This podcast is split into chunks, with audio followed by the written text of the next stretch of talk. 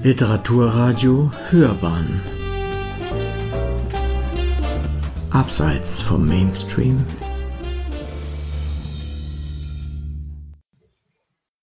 Guten Tag, verehrte Damen und Herren. Mein Name ist Anatole Renier. Äh, ich bin 1945 geboren, gehöre also der unmittelbaren Nachkriegsgeneration an und lese aus meinem neuen Buch Jeder schreibt für sich allein Schriftsteller im Nationalsozialismus, erschienen letzten Herbst im Beck Verlag. Und Sie hören schon am Titel, dass es einem anderen Titel nachempfunden wurde, nämlich Hans Falladas berühmtem Roman Jeder stirbt für sich allein erschienen oder geschrieben 1946 und eigentlich die erste literarische Bestandsaufnahme des eben untergegangenen Dritten Reichs. Und das Thema Drittes Reich, Nationalsozialismus, ist für mich, wie für viele meiner Generation, eigentlich ein Lebensthema, mit dem wir uns lebenslang auseinandergesetzt haben und es immer noch tun, denn unsere Eltern, Großeltern und überhaupt alle, die zu unserer Kindheit Erwachsene waren, hatten ja das Dritte Reich durchlebt in der einen oder anderen Form. Ich lese jetzt mal hier einen Teil aus der Einleitung, die quasi den Sinn des Buchs erklärt. Am 27. Januar 1945 wurde das Vernichtungslager Auschwitz-Birkenau durch sowjetische Truppen befreit. Ich war damals 21 Tage alt. Fünf Monate später war der Zweite Weltkrieg zu Ende.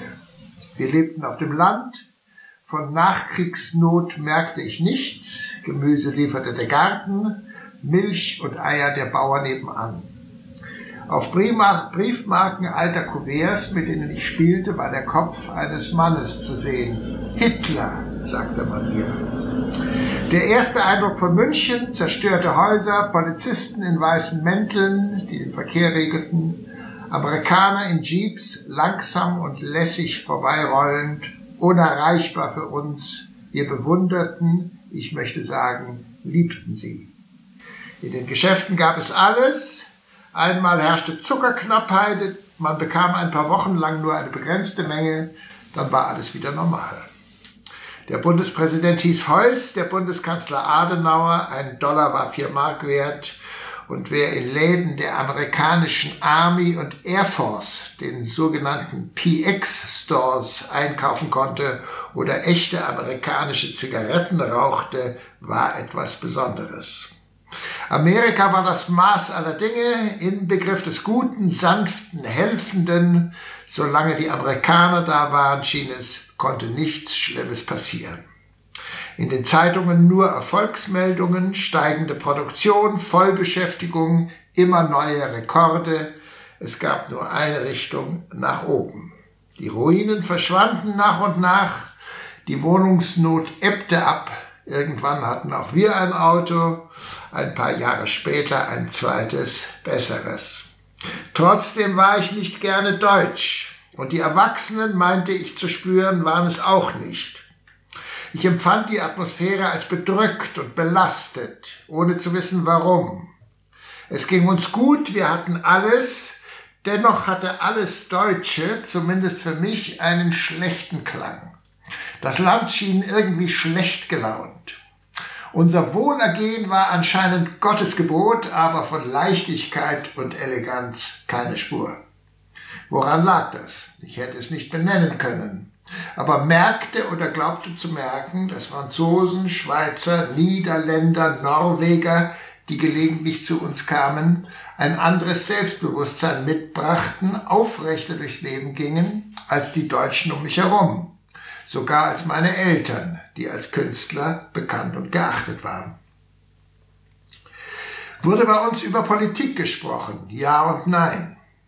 Die Wiederbewaffnung war ein großes Thema. Bundesverteidigungsminister Franz Josef Strauß eine Reiz- und Hassfigur, die Angst vor einem Atomkrieg durchaus präsent.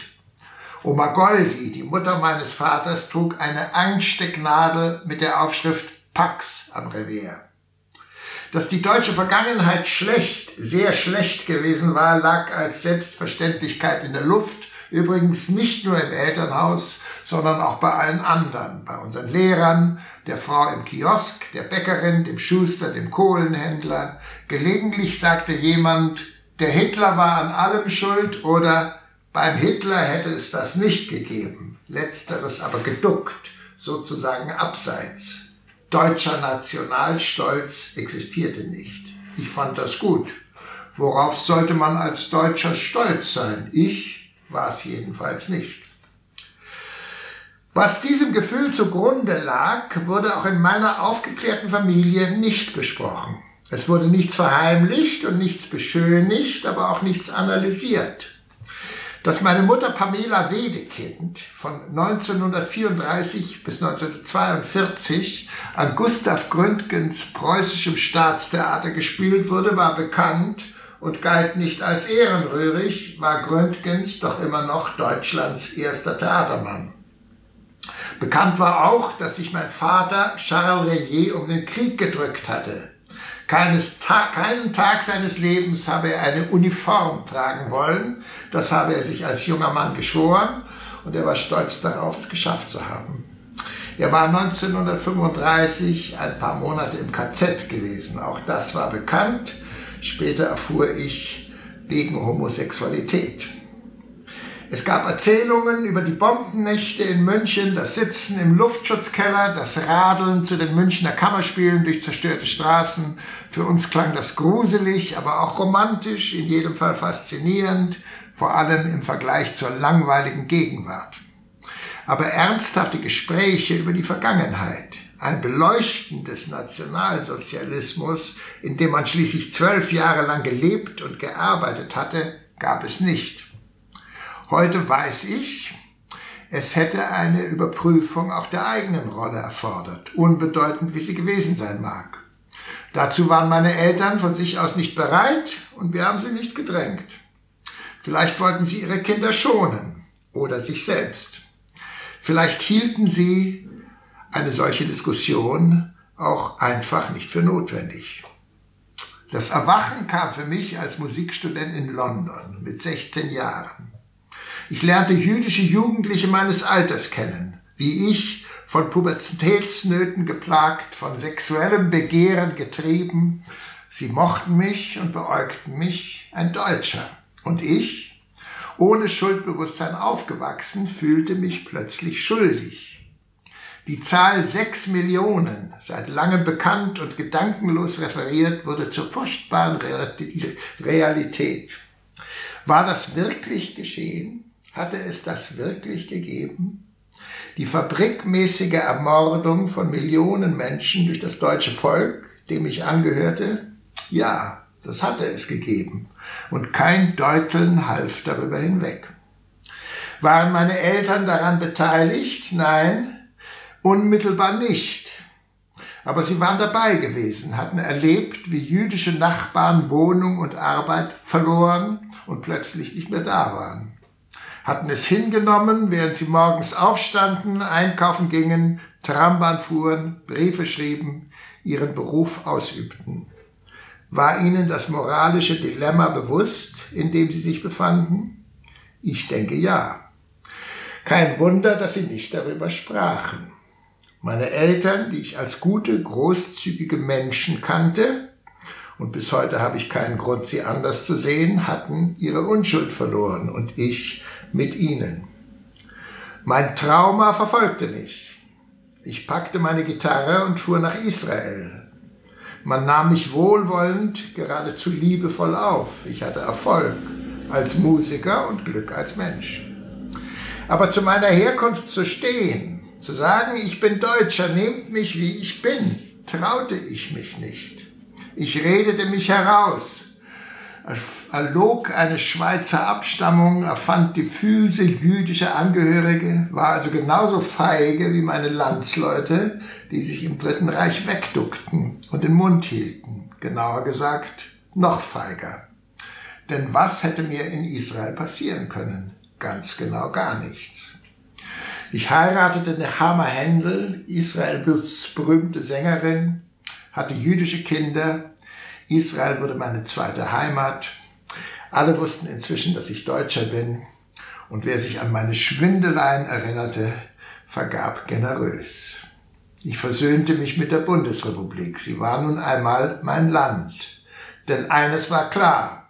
So furchtbar die Vergangenheit war, sie würde nie wiederkehren.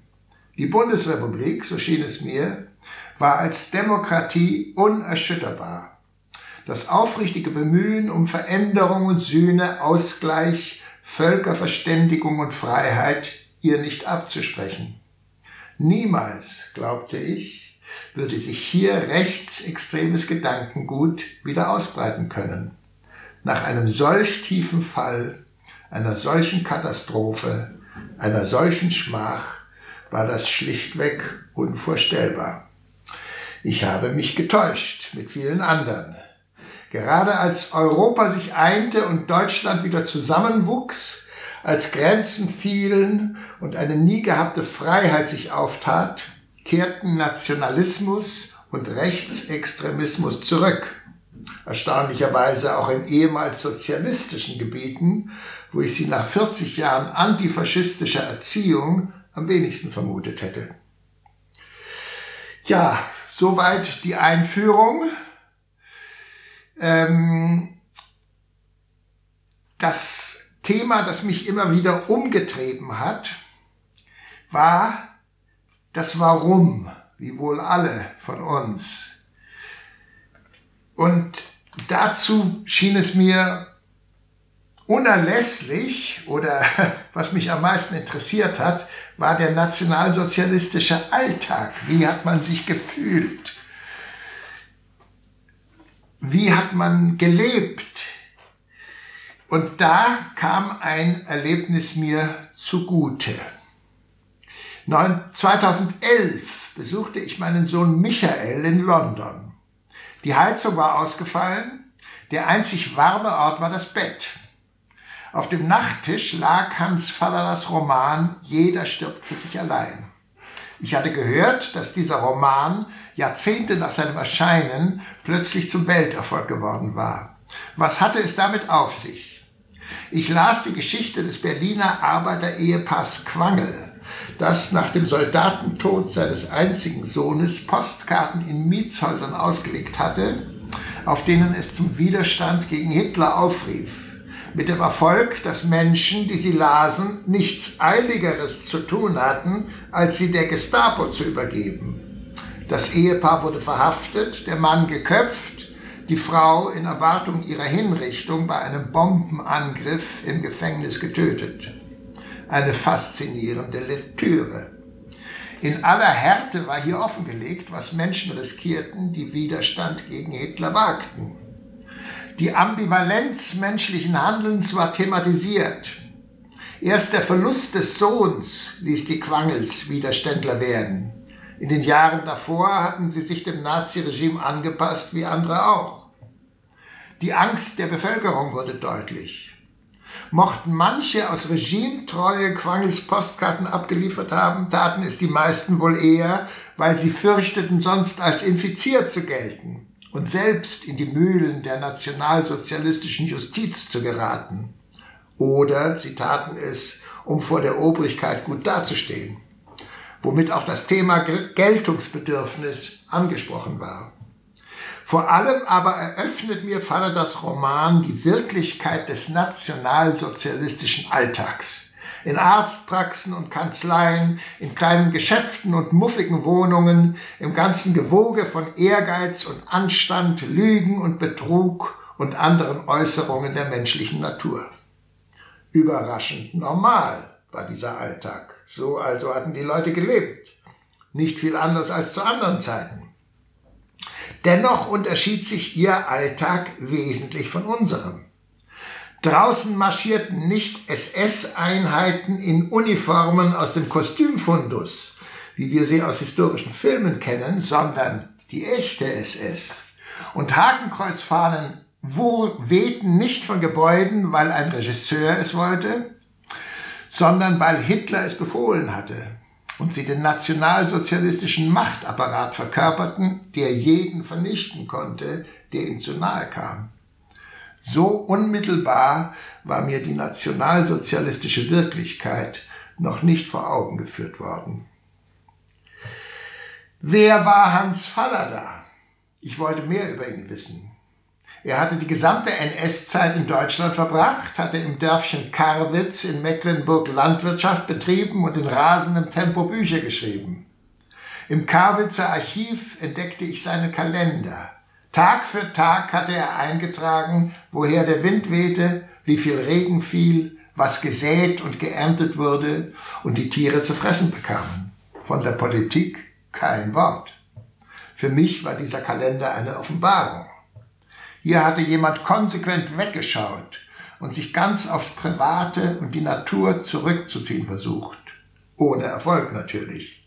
Man konnte im Dritten Reich nicht unpolitisch sein auch auf Falladas Karwitzer Anwesen nicht, wo die Straße aufhört und man nur noch auf Feldwegen weiterkommt. Was war mit den anderen hier gebliebenen Autorinnen und Autoren? Ihr Ruf ist nicht gut. Sie hatten mitgemacht, Bücher veröffentlicht, Lesereisen unternommen, Preise erhalten, vielleicht sogar dem Führer die Hand gedrückt.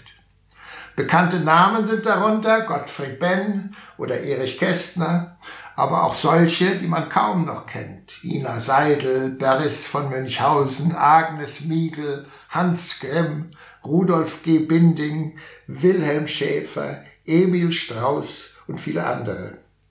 Die Geschichte, so schien es, hatte ihr Urteil gefällt.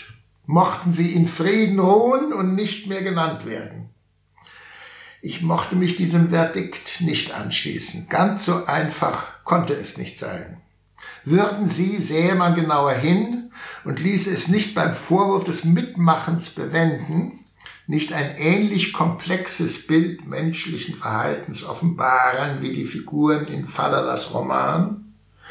Würde eine Beschäftigung mit ihnen nicht Einblicke in die Mechanismen des Nationalsozialismus gewähren und Fragen nach der Lebenswirklichkeit meiner Eltern und ihrer Generation beantworten, die mich seit meiner Jugend umtreiben?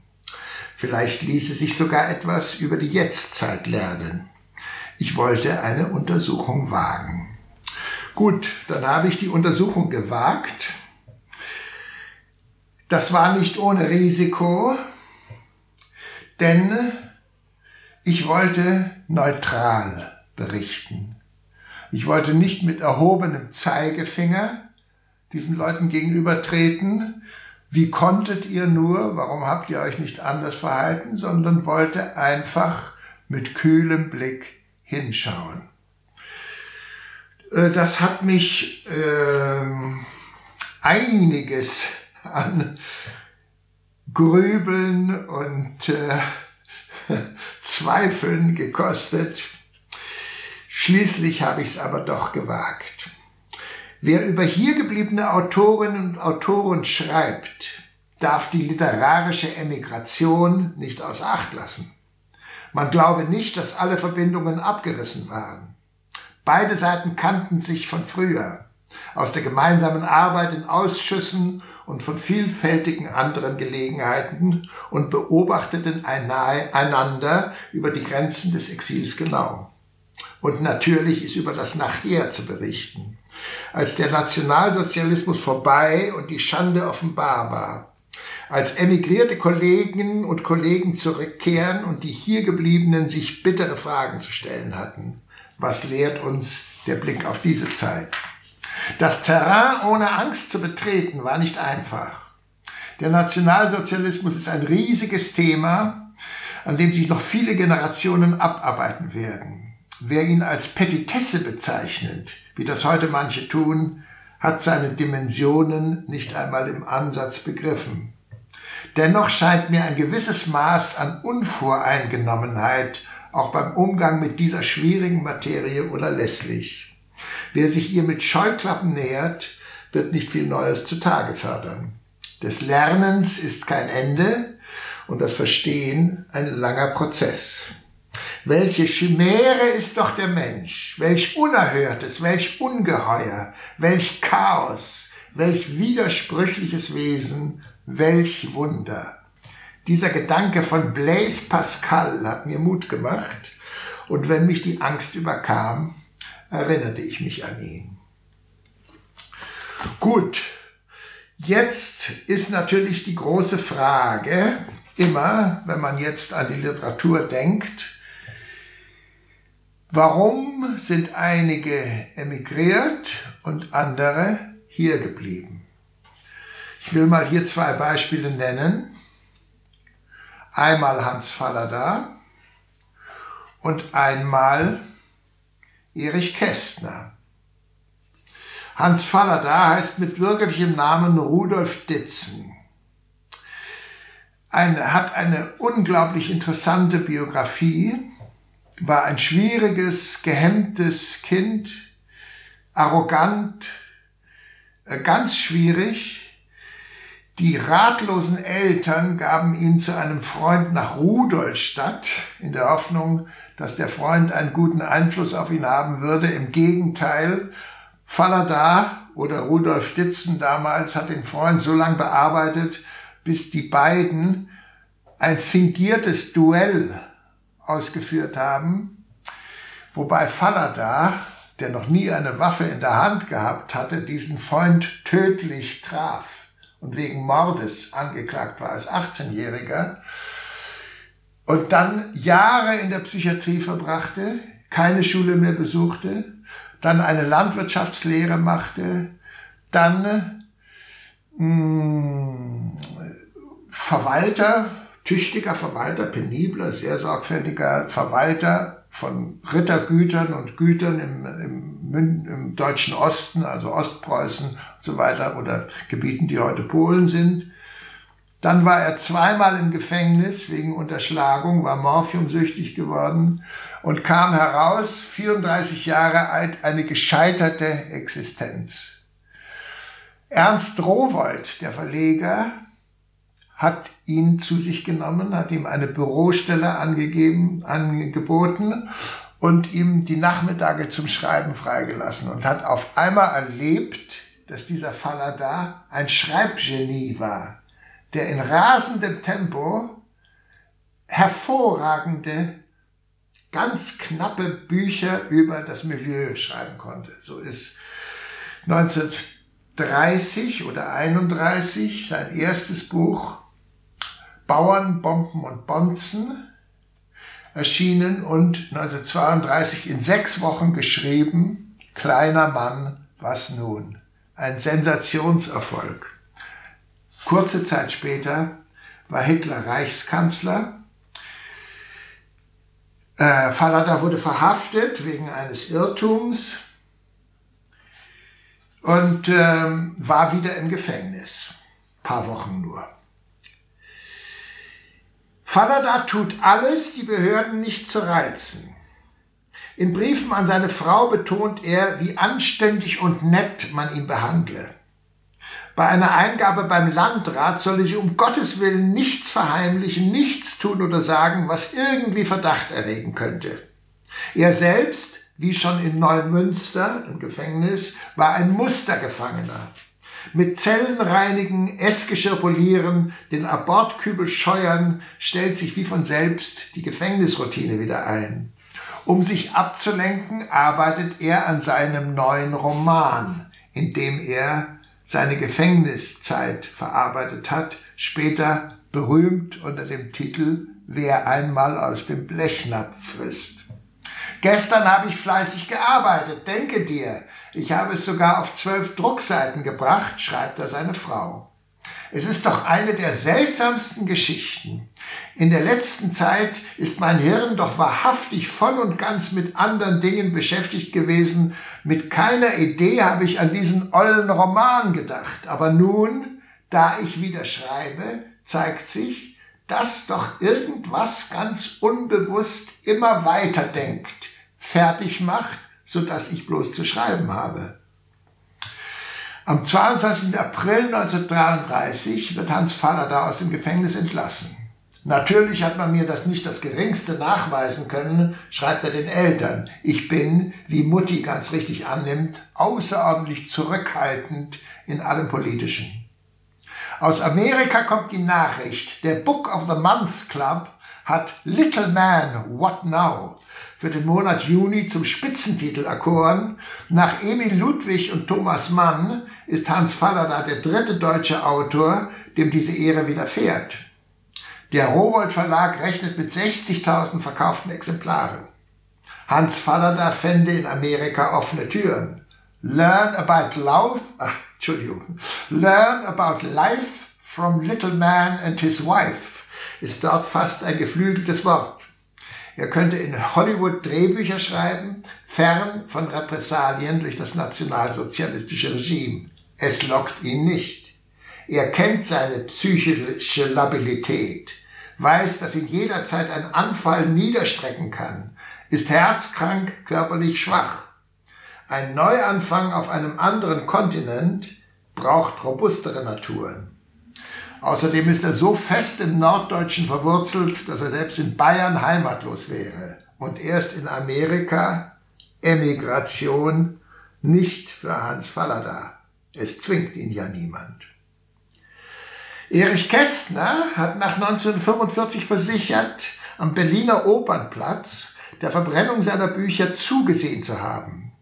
Vom Lehrter Bahnhof sei er über die große eiserne Brücke gegangen. Da seien sie gekommen. Links zwei, drei, vier, links zwei, drei, vier Studenten in SA-Uniform. Den heruntergeschlagenen Kopf von Magnus Hirschfeld auf einer Stange vor sich hertragend. Äh, am Opernplatz hätten die Studenten ein großes Karree geformt, der Scheiterhaufen sei aufgeflammt, Lastwagen seien herangerollt und wie an einer Verladerampe seien Bücher von fleißigen Händen weitergereicht, in hohem Bogen im Feuer gelandet. Goebbels sei erschienen, ein Teufelchen vor der Hölle, habe gezetert, salbadert, Schriftstellernamen herausgebrüllt, ein kleiner pöbelnder Feuerwerker. Plötzlich habe eine junge Frau gerufen, da steht ja der Kästner. Das sei ihm nicht angenehm gewesen, er sei kurz darauf gegangen. Studenten hätten ihm später erzählt, dass nicht wenige von ihnen Bücher heimlich aufgehoben, unter der Uniformjacke versteckt und wie Kostbarkeiten aufbewahrt hätten. Dass Erich Kästner bei den Nazis weit schlechter angesehen ist als etwa Hans Fallada, liegt auf der Hand. Zeilen wie wenn wir den Krieg gewonnen hätten mit Wogenprall und Sturmgebraus, dann wäre Deutschland nicht zu retten und gliche einem Irrenhaus, sind geeignet, sie bis aufs Blut zu reizen. Aber Erich Kästner will in Deutschland bleiben und weitermachen wie bisher. Sein Kinderbuch Erstling Emil und die Detektive 1929 mit Walter Triers Zeichnungen erschienen, ist ein Dauerbrenner. Pünktchen und Anton, der 35. Mai oder Konrad reitet in die Südsee, beide von 1931, sind ähnlich erfolgreich. Sein Roman Fabian, Geschichte eines Moralisten, ist in mehrere Sprachen übersetzt. Sogar seine Gedichtbände haben hohe Auflagen. Wenn Erfolg glücklich machen könnte, müssten Sie der glücklichste Mensch in Deutschland sein, schrieb ihm Stefan Zweig im Januar 1933 aus Salzburg. Ist Erich Kästner glücklich? Er tut jedenfalls so. Die turbulenten Tage nach Hitlers Machtergreifung verbringt er in Kitzbühel. Ich bin großartig faul, ich glaube, ich habe schon zugenommen. Mach dir nur keine Sorgen. Ich brech den Urlaub so bald nicht ab, schreibt er seiner Mutter. Er schreibt ihr jeden Tag, immer mit Bleistift, in gut lesbarer kleiner Schrift, meist auf offenen Postkarten, und jede endet unweigerlich mit Gruß an Papa, dem Sattlermeister im Ruhestand Emil Richard Kästner. Der ist aber möglicherweise gar nicht sein Erzeuger, sondern Emil Zimmermann, der jüdische Hausarzt der Familie. Erich Kästner wäre damit ein sogenannter Mischling ersten Grades, was seine ohnehin prekäre Lage dramatisch verschlechtern würde. Ob er das Gerücht kennt oder nicht, er kümmert sich nicht daran. Die Mandelbäume blühen, schreibt er der Mutter, zum Eierlegen so schön und sonnig. Nachmittags werde ich auf dem Liegestuhl schlafen. Ich bin mächtig vergnügt. Du auch? Mutter Kästner ist nicht vergnügt. Sie will ihren Sohn in Sicherheit wissen. Er könnte, zumindest vorläufig, mit ausreichend Geld im Ausland leben. Sie stößt auf taube Ohren. Mein liebes, gutes, besorgtes Muttchen, du, also das mit dem draußenbleiben, das kommt ja gar nicht in Frage. Ich habe ein gutes Gewissen und ich würde mir später den Vorwurf der Feigheit machen. Das geht nicht. Und außerdem bekommt mir das Fortbleiben immer nur für ein paar Wochen. Die ausländischen Zeitungen machen mit ihren Lügen nur das Treiben verrückt, so ein Quatsch. Also, mein allerbeste, Kopf oben behalten. Man soll nie sagen, ich hätte mich gedrückt. Das wäre mir mein Leben lang unerträglich. Vielen herzlichen Dank für diese wunderbare Lesung. Ich freue mich, dass ich Anatole Renier hier habe, der das Buch geschrieben hat, Jeder schreibt für sich allein. Und das war der Anlass, dass ich Sie eingeladen habe und freue mich, dass Sie gekommen sind. Dankeschön. Bitte, freue mich auch. Herr Renier, als ich das Buch in die Finger bekam und las Schriftsteller im Nationalsozialismus. Wir sind ja Literaturradio, aber von Haus aus bin ich Biologe. Äh, und es gibt ein Buch, schon relativ alt, Biologen im Nationalsozialismus. Und das hat mich seinerzeit sehr interessiert, weil ich habe gedacht, was haben die meine Berufskollegen in der Zeit gemacht? Von einigen wirklich relativ wenigen. In den KZs wissen wir üble Dinge. Das wusste ich vorher auch schon. Aber was haben die anderen so alle gemacht? So ähnlich wie sie ja auch vorgegangen sind. Und äh, ich habe dann hinterher so meine eigene Meinung mir gebildet. Wenn ich Sie fragen würde nach der Quintessenz, ähm, sind, haben Sie das erwartet, was für Sie als Ergebnis herausgekommen ist? Ähm, ich habe es nicht unbedingt erwartet, aber ich bin an das Thema herangegangen in der Hoffnung, dass ich ein differenziertes Bild erhalten würde. Denn ich konnte mir nicht vorstellen, und ich kann es mir auch bis heute nicht vorstellen, dass dieses berühmte Wort der Gleichschaltung wirklich gegriffen hat. Es ist unmöglich, ein damals, glaube ich, 60 Millionen Volk gleichzuschalten. Das geht einfach nicht. Es gibt immer verschiedene Meinungen und verschiedene Richtungen. Und bei den Schriftstellern kannte ich ja nun einige, wie zum Beispiel Erich Kästner, den wir ja alle hoch verehren und auch nach dem Krieg hoch verehrt haben und seine Bücher lieben und seine Gedichte lieben. Habe aber zum Beispiel bei Erich Kästner herausgefunden, dass der Fall gar nicht so einfach lag. Dass auch Erich Kästner natürlich seine Kompromisse gemacht hat und machen musste, obgleich er offiziell nicht arbeiten durfte, das ist unbestritten. Hat er unter Pseudonym geschrieben, Theaterstücke geschrieben, die auch sehr erfolgreich aufgeführt wurden, hat ähm, für andere geschrieben, anderen geholfen, Kabaretttexte, anderen untergeschoben und hat 1943, während nun wirklich der Holocaust auf seinem Höhepunkt stand, das Drehbuch zu dem großen Münchhausen-Film mit Hans Albers gedreht, äh, geschrieben. Mhm. Also dem teuersten, aufwendigsten, prestigeträchtigsten Film der gesamten Nazi-Ära. Tagebuch, äh, Drehbuch Erich Kästner unter Pseudonym mit ausdrücklicher Billigung von Josef Goebbels, denn anders wäre das niemals möglich gewesen. Ja, was macht jetzt ein Erich Kästner nach dem Krieg? Er schreibt wieder Kabaretttexte, schreibt Stücke, hat durchaus zwei neue Klassiker auf dem Markt, die Konferenz der Tiere und das doppelte Lottchen und so weiter. Aber hat bis zum Schluss behauptet, ich musste zwölf Jahre schweigen, was natürlich nicht stimmen kann. Er musste ja von irgendwas leben. Er musste ja von ne? irgendwas leben. Ja. ja. Das andere Beispiel ist Gottfried Benn. Ja, genau. Ja, das ist ein schwieriges Beispiel. Schwieriges Beispiel.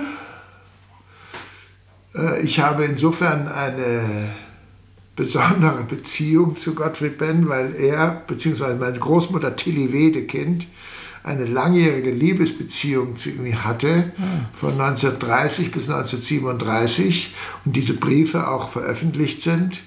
Und Benny hatte ja nebenbei noch eine zweite Geliebte und so. Das habe ich alles erforscht und recherchiert und so. Und Ben hat ja nun sich in den ersten Monaten oder sagen wir mal im ersten Jahr des Dritten Reichs sehr aus dem Fenster gelehnt und sehr für das Dritte Reich Stellung bezogen. Und auch gegen seine Kollegen teilweise sehr stark. Gegen ne? seine Kollegen, gegen die emigrierten Kollegen, mhm. hat die ganz schön äh, heruntergemacht, sagen wir mal salopp. Ja, und ja, warum? Warum hat er das getan? Das ist bis heute umstritten. Äh, und ich kenne viele Bücher, wo einfach nachgeplappert wird, ja, der hemdsärmliche Gottfried Benn wollte sich eine gute Stellung verschaffen und hat die anderen beiseite gedrängt und so. So einfach ist es nicht. Denn ich glaube, dass Gottfried Benn überzeugt war in den ersten Monaten. Der hat gedacht, das ist ein Versuch, eine neue Gesellschaftsordnung herbeizubringen. Jetzt muss man wissen, Gottfried Benn war kein Linker. Er hat immer in Fehde mit den Linken gelebt, die ihm Elitismus und Elfenbeinturm und so weiter vorgeworfen haben. Also Egon Erwin Kisch oder Johannes R. Becher oder so. Das waren entschiedene Ben-Gegner. Mhm. Und natürlich war Ben auch auf die nicht gut zu sprechen. War also, denke ich mal, nicht traurig, dass die erstmal weg waren. Hat vielleicht gedacht, jetzt bin ich mal dran. Ja, gut. Und dann ist es ja so gekommen, dass Ben unter schweren Beschuss kam von der nationalsozialistischen Presse und mehrmals gerettet wurde durch Hans Joost. Mhm. Hans Joost war nun der prominenteste Nazi-Dichter überhaupt, hatte die höchste Position als Präsident der Reichsschriftungskammer und SS-Oberführer und Staatsrat und was er nicht alles war, ja, der wirklich ein, ein Duzfreund von Heinrich Himmler, der hat Ben mehrmals gerettet, hat ihm aber auch nichts genützt, denn 1938 wurde Ben endgültig aus der Reichsschrifttumskammer ausgestoßen und man hat bis 1945 nichts von ihm gehört. Als er nach Berlin zurückkam, haben die Leute gesagt, was, Sie leben noch? Ich dachte, Sie sind längst tot. Ja. Ben hatte aber das Glück, dass er ja Arzt war und er hatte ein Auskommen. Er war nicht angewiesen mhm, auf sein Schreiben. Ja. Und er war ja dann im, im Staatsdienst irgendwie als äh, bei der Wehrmacht irgendwie Stabsarzt oder ist nicht genau bekannt, was er da genau machen musste. Jedenfalls, er war versorgt. Ja, und nach dem Krieg, umstrittene Figur, die Linken waren wieder sehr gegen ihn, die zurückgekehrten Emigranten wollten gar nichts von ihm wissen, aber eine neue Generation hat ihn als Idol verehrt. Ja, als, als die Stimme ihrer Generation, der Schluss gemacht hat mit, dem, mit der Romantik, mit dem Muff der Vergangenheit und einen neuen Ton. Ja, das war ja fast eine Bandsucht in dieser Generation. Mhm. Ja. Hat dann den Büchnerpreis gleich als ersten 1951 bekommen, ist dann 1956 mit 70 Jahren gestorben. Bis heute hoch verehrt als einer unserer großen Lyriker. Ja, also ich finde es insofern etwas seltsam, weil bevor ich Ihr Buch gelesen habe, wusste ich eigentlich nichts von der nationalsozialistischen Vergangenheit von Ben. Äh, ich kannte ihn so, wie Sie es eben gerade gesagt haben. Ich bin ja ein paar Jahre jünger als Sie und habe das dann auch in der Schule gelernt, äh, was er geschrieben hat und so weiter und so fort. Das war mir neu. So wie Sie es geschrieben haben, hat aber einige Dinge schon getan, die eigentlich nicht, nicht verzeihlich sind. Ja, völlig ja, richtig. Die wirklich nicht verzeihlich Die wirklich sind. nicht verzeihlich aber, sind. Aber ich meine, haben wir dann nicht wieder das Problem, äh, der, das, das Genie schlägt das Tun? Also im Sinne von, äh, wenn jemand ein bestimmtes Level hat, äh, dann ist er nicht mehr angreifbar? Naja, das weiß ich nicht. Das weiß ich nicht. Aber da, ich meine, da könnte man natürlich äh, weit herholen. Bei anderen auch. Mhm, Von Goethe bis Picasso waren alles Ja, gut, nicht unbedingt angenehme Zeitgenossen. Du, durchaus, ja. Ja. Und äh, es ist eben so, das ist mir auch klar geworden, dass die Mechanismen eigentlich immer die gleichen sind. Sagen wir mal Opportunismus, Intrigantentum, Vorteilsnahme, Ellbogenmentalität, die gibt es heute genauso und gab es immer. Nur im Nationalsozialismus, weil der Nationalsozialismus heute und zu Recht mit dem Holocaust gleichgesetzt wird, ja, hat, hat alles, was man im Nationalsozialismus getan hat, eine ungleich stärkere Wirkung. Ja. Ich nehme mal das Beispiel 1933 im Herbst ist Hitler aus dem Völkerbund ausgetreten. Sehr riskantes Manöver. Er war ja ein Spieler.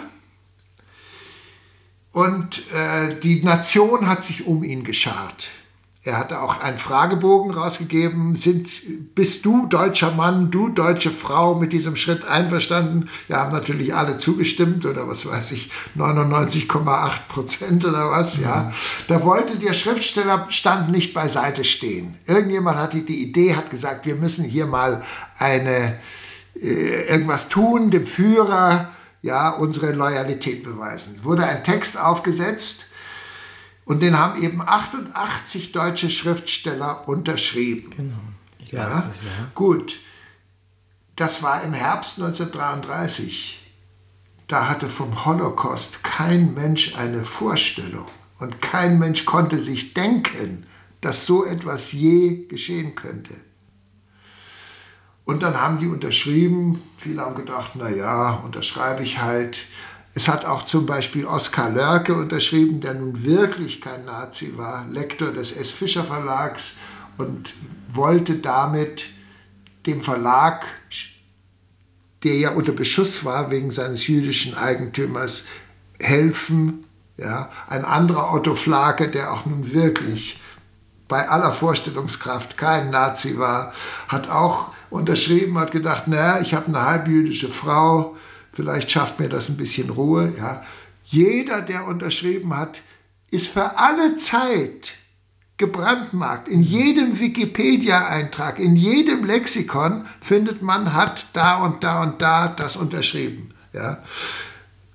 Das ist das, Das, ist, Problem. äh, das findet man ja sehr häufig bei geschichtlichen äh, Vorgängen, dass die Menschen, die in Häkchen Nachgeborenen, ähm, nicht mehr darauf achten, was zu welchem Zeitpunkt tatsächlich anlag in, an Situationen. Ja, natürlich. Äh, das ist auch schwer, schwer zu- zu machen, also nachzuvollziehen. Für mich ist immer, als äh, ich bin 1953 geboren, äh, für mich ist immer eins extrem erstaunlich gewesen, dass es nur zwölf Jahre gebraucht hat, sozusagen, um dieses ganze Universum zu schaffen, um dann den Rest der Welt irgendwie ins, ins, ins äh, Chaos zu treiben. Zwölf Jahre, hey, das ist nichts heutzutage. Ja, Ja, natürlich. Das ist heute nichts. Ich meine, Merkel äh, regiert länger, ja, Äh, und auch Kohl hat länger regiert. Ja. Also diese Zeiträume sind ja eigentlich für Adenauer hat auch länger ja, geredet. oder Adenauer auch. Aber, äh, und das haben die in, in so kurzer Zeit so massiv geschafft. Und da ist natürlich extrem gedrängt ganz viel passiert. ja. Und ich kann mich an eine, eine Schlüsselsituation für mich für, vom Verständnis erinnern. Ich war in der, äh, ich habe in Braunschweig studiert, da haben wir das Naturhistorische Museum mit wunderschönen alten Büchern und da war auch was über, über Anatomie und so. Und ich las dieses Buch, ich habe es mir rausgeholt, las das und denke mir, irgendwas stimmt doch mit diesem Buch nicht. Ich wusste aber im ersten Moment nicht so richtig woran. Und dann habe ich geguckt, wann ist denn das geschrieben?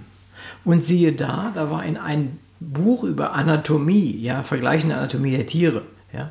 Hey, da waren nationalsozialistische Ideen, Grunddinge eingebaut schon. Ja, das war, ich weiß nicht mehr genau, wann es geschrieben, 38 oder was auch immer.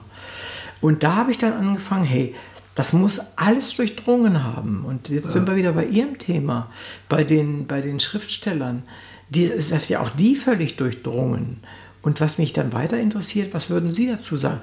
Sie haben es vorhin kurz nur angedeutet. Warum sind manche Leute gegangen und manche ja, nicht? Das kann ich Ihnen genau sagen, weil sie gehen mussten. Weil sie gehen mussten. Das heißt, so, so ausgesprochene Kommunisten wie, Gottfried, wie Bertolt Brecht, ja, ist klar. Die, oder Tucholsky, mhm. Die so mit der Linken verbunden waren oder mit der extremen Linken verbunden waren, ja, oder Johannes Erbecher mhm. etc. Mhm. Die mussten, die, die haben gesagt, aber die haben auch vielfach gedacht, wir bringen uns erstmal in Sicherheit, gehen erstmal nach Wien und ja. wenn der Spuk vorbei ist, kommen wir wieder zurück, vielleicht im halben Jahr oder so. Ja, es hat ja kein, es haben ja viele gedacht, na, wie lange kann sich denn das halten? Der Spuk geht schnell vorbei. Der ne? Spuk geht schnell vorbei und dann sind wir wieder da. Ja. Und äh, Heinrich Mann, na gut, das ist eine andere Geschichte, ist auch gleich gegangen. Aber viele, ja, sind gegangen. Es ist keiner gerne gegangen. Ja, und wer nicht musste, wer kein Kommunist war, sondern irgendwie ein bürgerliche Mitte, konservativ oder so, nicht jüdisch war, ja, das ist ja ein Riesenschritt, jetzt zu sagen, ich gehe ins Ausland. Und anderes war ja dann so, dass zum Beispiel aus den Orchestern wurden ja dann die jüdischen Mitglieder entlassen. Ja, die sind gegangen, haben überall offene Türen gefunden, denn das waren hervorragende Spezialisten. Ja, und auch die Dirigenten, Bruno Walter, Klemperer mhm. und so weiter, die wurden ja mit offenen Armen empfangen. Die haben ja überhaupt die amerikanischen Orchester überhaupt erstmal zur Weltgeltung geführt aus der deutschen und europäischen Musiktradition. Mhm. Das war was ganz anderes. Ja auch andere Wissenschaftler und so weiter. Das war für alle leichter als für Schriftsteller, die schon vielleicht in Deutschland nur mittelmäßig erfolgreich waren, also jetzt nicht gerade die Bestseller-Autoren wie Feuchtwanger oder Thomas Mann oder ja, Emil Ludwig, sondern so im mittleren Bereich, auf die hat nun wirklich niemand gewartet. Ja, zumal sie ja zum das Englische war damals nicht so verbreitet wie heute. Viel eher konnte man Französisch. Hm, verstehe. Ja, also schwierig. Ich nehme das Beispiel von Willi Haas. Willi Haas, Begründer der literarischen Welt, die es ja heute noch als Beilage der Zeitschrift Die mhm. Welt gibt. Ja. Gegründet von Willi Haas 1925. Willi Haas ist gleich nach 33 als Jude und wurde, war gleich in Gefahr nach Prag. Da kam er auch her, der war in Prag geboren und ist dann in Prag, hat da versucht, seine Zeitschrift weiterzuführen und äh, ist dann nach Indien und hat da irgendwie im Filmbusiness reüssiert. Ja, ja. Hat Bollywood mitgegründet. So irgend sowas, ja. Und ja. kam dann zurück und hat wieder in Hamburg die literarische Welt als hochgeachteter Journalist weitergeführt. Mhm. Ja, klar, Shanghai war für viele ein, ein, ein Zufluchtsort, denn die westeuropäischen Länder, namentlich die USA, aber auch Schweden und so, die hatten ja strenge Quoten, da musste man ja erstmal reinkommen. Und das war gar nicht einfach. Wenn man keine, keinen Schutz hatte. Und da muss man sagen, es gab in den, speziell in den USA sehr starke jüdische Organisationen, die auch eine gewisse Hilfe, aber wer als Nichtjude dort ankam, hatte, diesen, hatte diese Möglichkeit nicht. Mhm. Ja, also das jedenfalls, äh, es war schon sehr schwierig und man musste sehr viel moralisches Rückgrat haben oder sehr viel, sehr große moralische Entschlusskraft, um zu sagen, ich mache hier nicht mit und ich nehme alles auf mich und gehe ins Ausland. Wer Familie hatte und Kinder und so war, so gut wie nicht möglich. Mhm. Ganz schwierig. Verstehe ich. Nun gibt es ja auch die, die hier geblieben sind und auch aus mehr oder weniger Überzeugung mitgemacht haben. Natürlich. Die dort auch wirklich zu, zu, leitenden Funktionen ja, gekommen sind. Natürlich. Haben Sie sich mit denen auch näher beschäftigt? Also mit den ausgesprochenen Nazi-Autoren, den Blut- und Bodenschriftstellern, die waren jetzt weniger in meinem Fokus. Mhm. Ich habe die genommen, die im Zwischenbereich waren. Ja, und mein Ausgangspunkt war die Abteilung für Dichtkunst der Preußischen Akademie der Künste, wo vor 33 die Schwergewichte versammelt waren und nach 33. Vor 33 waren es Thomas Mann, Alfred Döblin, mhm. Heinrich Mann war Vorsitzender und die waren ja alle weg. Und dann kam eben die, die, zweite, die zweite Riege, ja, zum Teil vor, Leute, die es vorher nicht geschafft hatten, die nicht zugewählt wurden, wie zum Beispiel Börres von Münchhausen, mhm. ja, äh, gestandene Autoren, die durchaus ihre Leserschaft hatten. Und ja, und wie ging es mit denen weiter? Hans Grimm, Volk ohne Raum, berühmter ja, ja, Roman, ja. 1926 erschienen. Ja, Agnes Miegel, große Balladendichterin aus Ostpreußen, die kamen alle neu hinzu. Naja, und die habe ich mal untersucht und gefunden, naja, reine Nazi-Dichter waren das auch nicht, sondern das waren konservative, deutschnationale, und mir ist eine Sache klar geworden, die mir vorher nicht klar war, zwischen national und nationalsozialistisch ist ein ganz schön großer Graben. Mhm. Denn es gab einen großen Teil der Bevölkerung, die deutschnational waren, deutsche Patrioten, ja, speziell nach dem Ersten Weltkrieg, die aber nicht unbedingt Nazis waren. Im Gegenteil. Mhm. Viele von denen haben gesagt, das ist ja proletarisch, was die Nazis da machen. Aber natürlich waren die Nazis ja spez, also generell in ihrer politischen Richtung die waren rechts, die waren keine Kommunisten oder Linken oder so, sondern waren erstmal rechts. Deswegen haben die erstmal gesagt, naja, die Richtung stimmt wenigstens. Ja.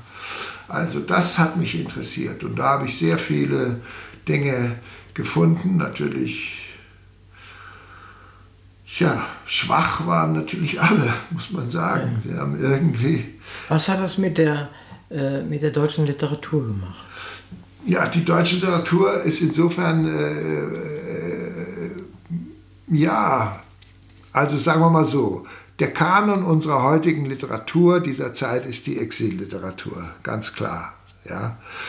Äh, Thomas Mann, Brecht, Feuchtwanger, Ernst Toller, Stefan Zweig und so weiter.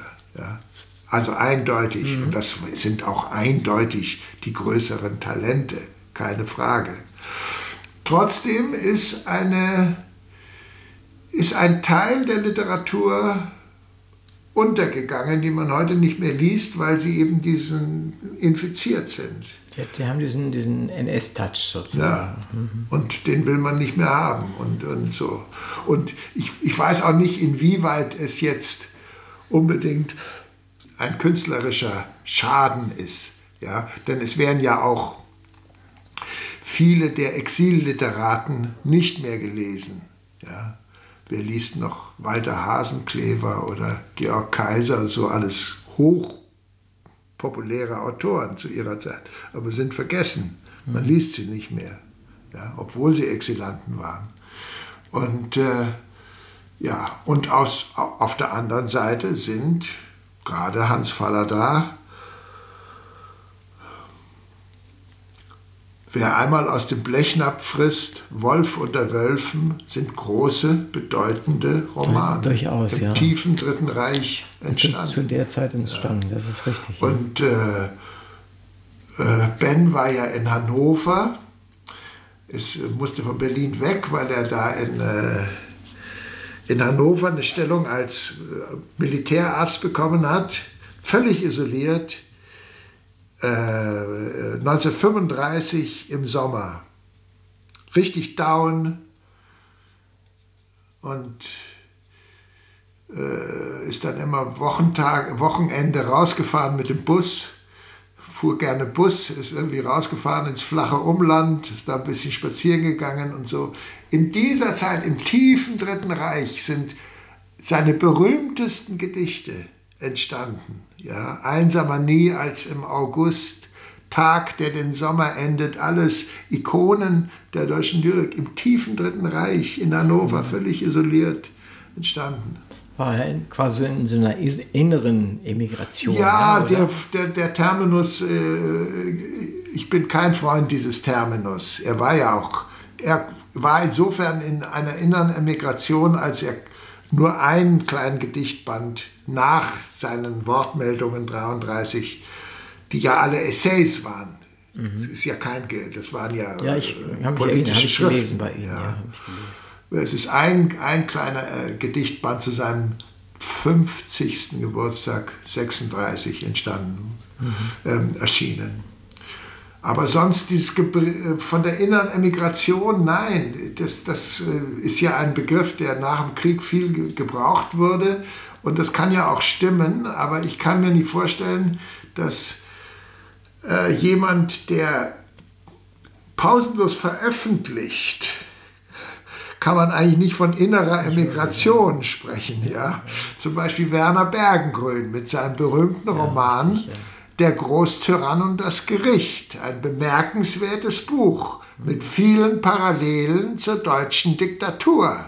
Ja? Und man fragt sich, wie ist denn das möglich? Ja, keine Ahnung, die Gleichschaltung hat nicht so funktioniert. Das war ein hocherfolgreicher Roman im Dritten Reich, hat viele Auflagen erlebt und Bergengrün hat auch viel anderes äh, veröffentlicht. Da kann man dann nicht von innerer Emigration sprechen. Mhm. Ja? Und er hat es auch selber nicht für sich beansprucht, muss man sagen. Aber andere haben das sehr wohl. Die suchten so ein Way out genau. sozusagen. Genau. Ne? Genau. Äh, aber zu der Zeit, man kommt ja vielleicht nicht ganz drum rum, um, um Ernst Jünger. Äh, wie sieht denn das damit aus? Haben Sie sich damit beschäftigt? Ja, ja am Rande nur, weil, weil Ernst Jünger im Grunde genommen sehr zurückhaltend gelebt hat.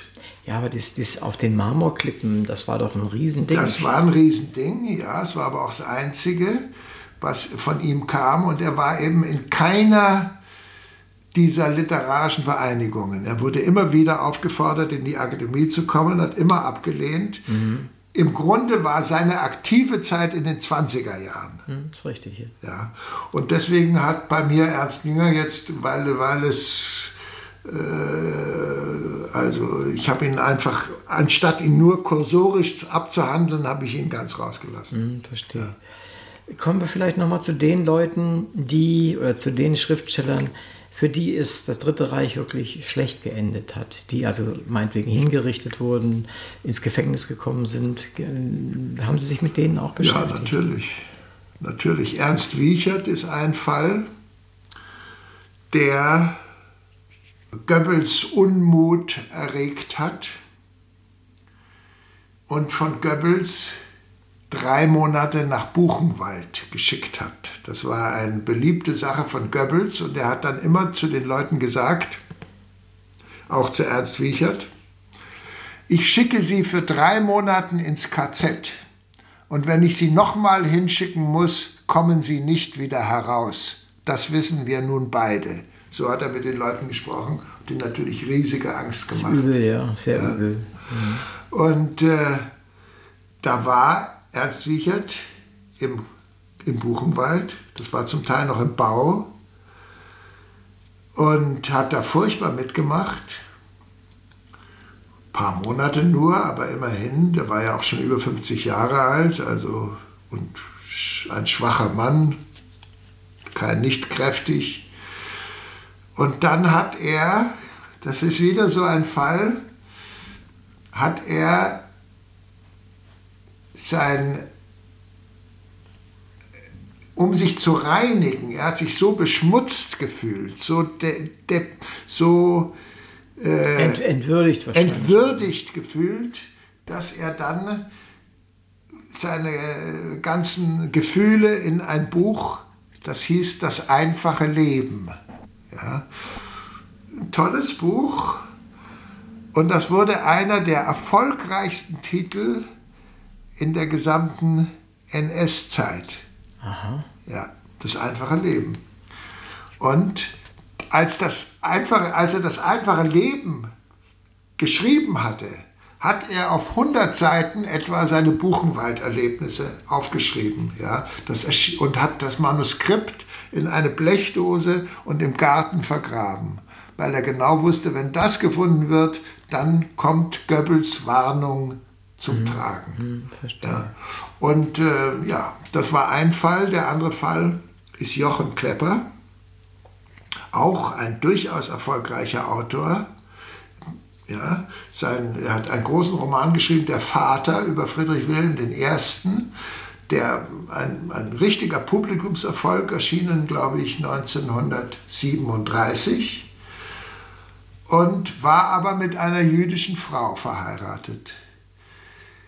Also einer Witwe, die zwei Kinder hatte aus der ersten Ehe und die 13 Jahre älter war als er.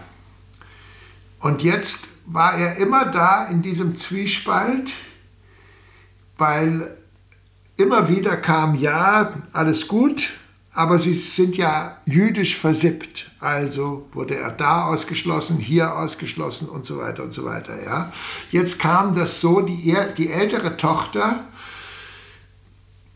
konnte nach England emigrieren. Jetzt war noch die jüngere Tochter da.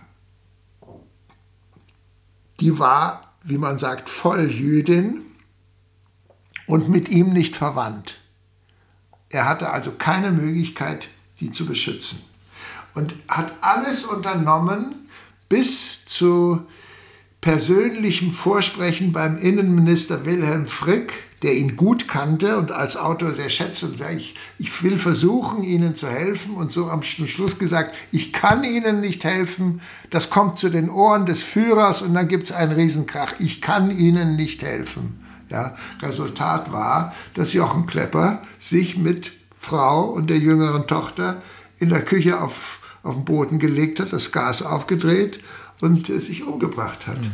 im Dezember 1942. Und da wurde mir klar, eben auch an diesem Beispiel, wie unerhört grausam diese Deportationen war und wie es keine Möglichkeit gab, dem zu entkommen. Mhm. Es sei denn, man hat jemand gefunden, der einen versteckt hat.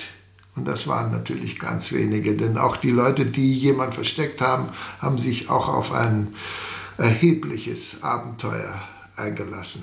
Ja, das war ja auch alles andere als einfach.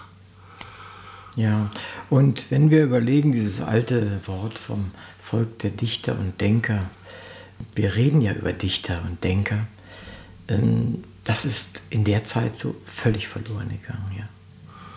Ja, ist es, kann man so sagen, obgleich ironischerweise die Nazis genau das wollten.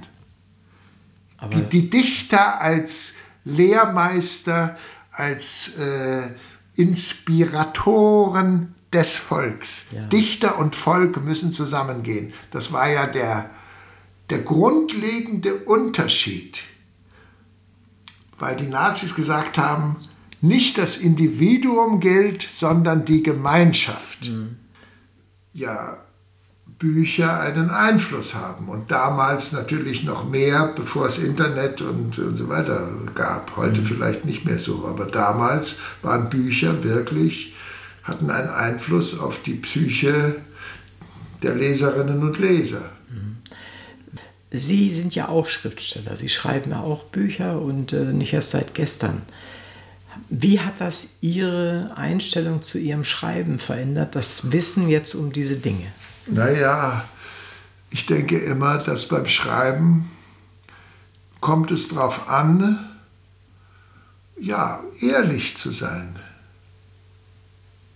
Man kann ja nicht sagen, ist, was ich schreibe, ist alles richtig. Man macht ja auch Fehler, aber man muss zumindest ehrlich sein und nicht schreiben so dem, dem, dem Feuilleton oder dem Publikum nach dem Mund schreiben. Ja, das finde ich schon wichtig. Also deswegen arbeite ich so lange an einem Text, bis ich das Gefühl habe, dass der sauber ist. Hm, verstehe. Ja. Wie hat die Literaturkritik reagiert auf Ihr Buch? Ähm, also ich war froh, natürlich ist man immer froh über positive Kritiken, aber ich war über eines besonders froh, dass mir nicht vorgeworfen wurde, ich würde das Dritte Reich verharmlosen. Das war meine Hauptsorge, dass gesagt wurde, ja, der wäscht ja alles weiß und tut so, als ob es so schlimm nicht gewesen sei. Denn das habe ich erstmal nicht getan und es war vor allen Dingen auch keineswegs meine Absicht. Aber das kommt ja immer leicht vor. Und ähm, ich glaube aber, dass sich insofern schon ein wenig was geändert hat, weil man jetzt nach immerhin bald 80 Jahren oder über 75 Jahren seit dem Ende des Dritten Reichs ähm, man langsam dahin kommt, das nicht mehr als einmaliges monolithisches Ereignis zu sehen, äh, sondern es differenzierter und auch nüchterner zu betrachten.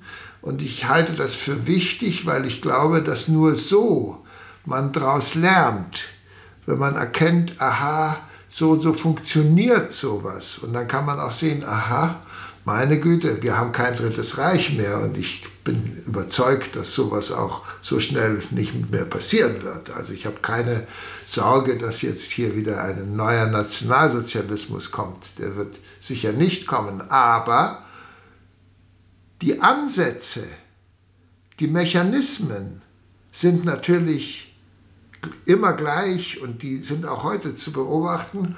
Und auf diese Weise, ich denke, wenn man dem einen kühlen Blick das mal betrachtet, das Nazi-System, dann, dann ähm, lernt man daraus. Und wie Sie vorhin sagten, das habe ich auch versucht zu überlegen, ja, in welcher Zeit hat jemand was gemacht und gedacht?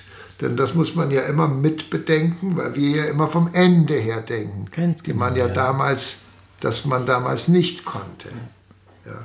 Vielleicht als allerletzte Frage, wenn ich darf, wirklich sehr spekulativ.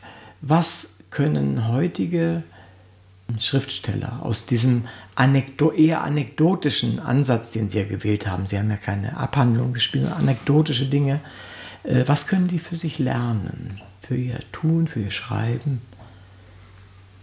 Ach, das ist ja wirklich eine spekulative ja, Frage. Ich habe es ja so jeder, angekündigt, e-, ehrlicherweise so angekündigt. Denn da gibt es so viele verschiedene äh, Ansätze, die die verschiedenen Damen und Herren der schreibenden Zunft wählen. Äh, und ich kann ja da nur mein eigenes äh, sagen, was ich schon gesagt habe.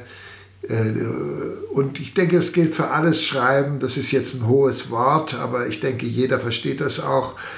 Man muss ehrlich sein. Man muss ehrlich zu sich selber sein. Man muss ehrlich zu der Leserschaft sein und ihr nichts vormachen. Das, das, und wenn man das tut, dann kommt man schon irgendwie auf den, richtigen Trichter. Wunderbar, das ist ein schönes Schlusswort, wie ich finde. Ich danke sehr für dieses ne, wirklich ja, interessante Gespräch. Ich habe gesprochen mit Anatole Renier, der geschrieben hat, jeder schreibt für sich allein. Das Buch ist sehr empfehlenswert, weil es etwas zeigt, so die Menschlichkeit der äh, Autoren, die in der damaligen Zeit gelebt haben und das, warum sie geflohen sind oder warum sie haben bleiben müssen oder wollen. Und ich habe viel daraus gelernt. Ich bin sicher, jeder, der schreibt vor allen Dingen, kann viel daraus lernen. Vielen herzlichen Dank, Herr Renier. Danke Ihnen.